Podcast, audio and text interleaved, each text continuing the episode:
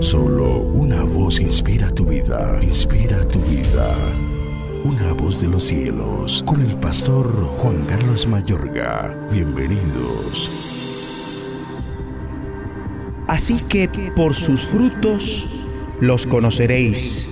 No todo el que me dice Señor, Señor entrará en el reino de los cielos, sino el que hace la voluntad de mi Padre que está en los cielos. Muchos me dirán en aquel día, Señor, Señor, ¿no profetizamos en tu nombre y en tu nombre echamos fuera demonios y en tu nombre hicimos muchos milagros? Y entonces les declararé, nunca os conocí, apartaos de mí, hacedores de maldad. Mateo 7, 20 al 23. Cuídense de las falsificaciones satánicas. En la medida que pasa el tiempo, por todo el mundo pululan unos cuantos líderes cristianos peligrosos, farsantes, tramposos y convincentes que encaminan a creyentes sinceros pero descuidados a la equivocación doctrinal, espiritual y hasta moral.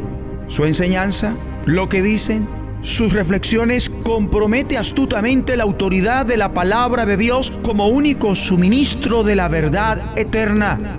Son gente que de forma abusiva, desafortunadamente, saca provecho de los dones que Dios les dio para brindar principios, ideas, enseñanzas, sugerencias, hasta consejos en lenguas y redactan palabras de profecía. Otros componen canciones, dan palabras de conocimiento y revelación bajo el rótulo Dios me inspiró, Dios ha hablado, así dice el Señor cuando realmente no lo ha hecho y que deben respetarse de la misma manera que la palabra de Dios.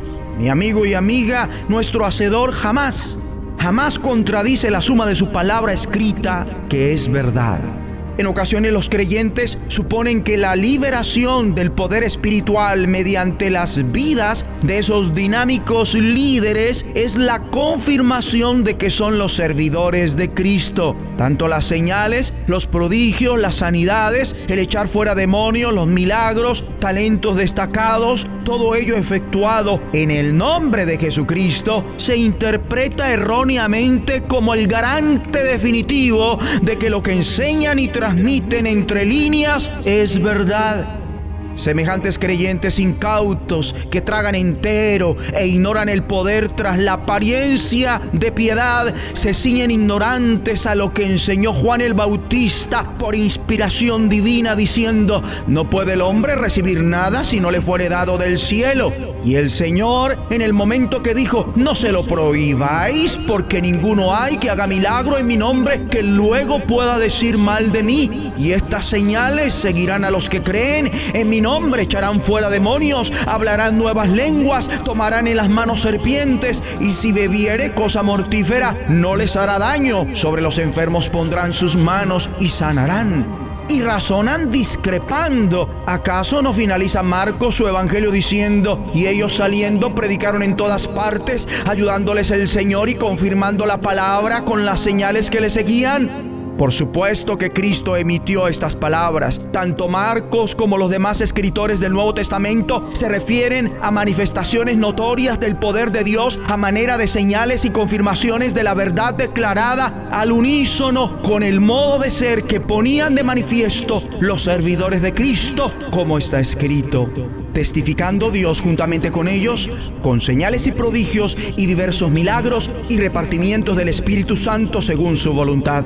Esto continúa siendo indiscutible, bien que esto es tan solo un lado de la moneda, el otro está relacionado con las imitaciones satánicas y el engaño del diablo. La dimensión sobrenatural diabólica, Dios la ha permitido y es a su vez capaz de imitar hasta en el nombre de Jesús Jesús las señales sobrenaturales de los auténticos mensajeros de Dios. ¿Acaso no fue el mismo Señor quien dijo que en los últimos tiempos el engaño sería tan extremo que los falsos servidores de Cristo harían fallar mediante señales y prodigios si fuera posible aún a los escogidos? ¿No enseñó igualmente que las señales sobrenaturales en sí mismas, hasta aquellas realizadas en su nombre, no son únicamente la constancia de verdad y autenticidad espiritual? Entiende sus palabras en Mateo 7:15. Guardaos de los falsos profetas que vienen a vosotros con vestidos de ovejas, pero por dentro son lobos rapaces. Y haz memoria de las palabras con las que inició hoy una voz de los cielos.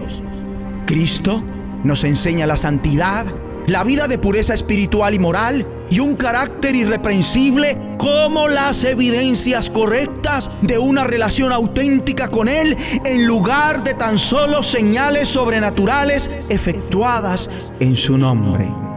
Vamos a orar. Todos vamos a decir, ayúdame Padre para no engañarme ni ser engañado, ni tampoco engañar a los demás que mi vida sea autenticada por la santidad, la vida de pureza espiritual y moral y un carácter irreprensible. Y no permitas que los talentos ni los dones poderosos en otros eclipsen a mis ojos el fruto que debo ver en ellos y que dice si son auténticos hijos tuyos o una falsificación del diablo. En el nombre de Jesucristo. La voz de los cielos Escúchanos, será de bendición para tu vida. bendición para tu vida.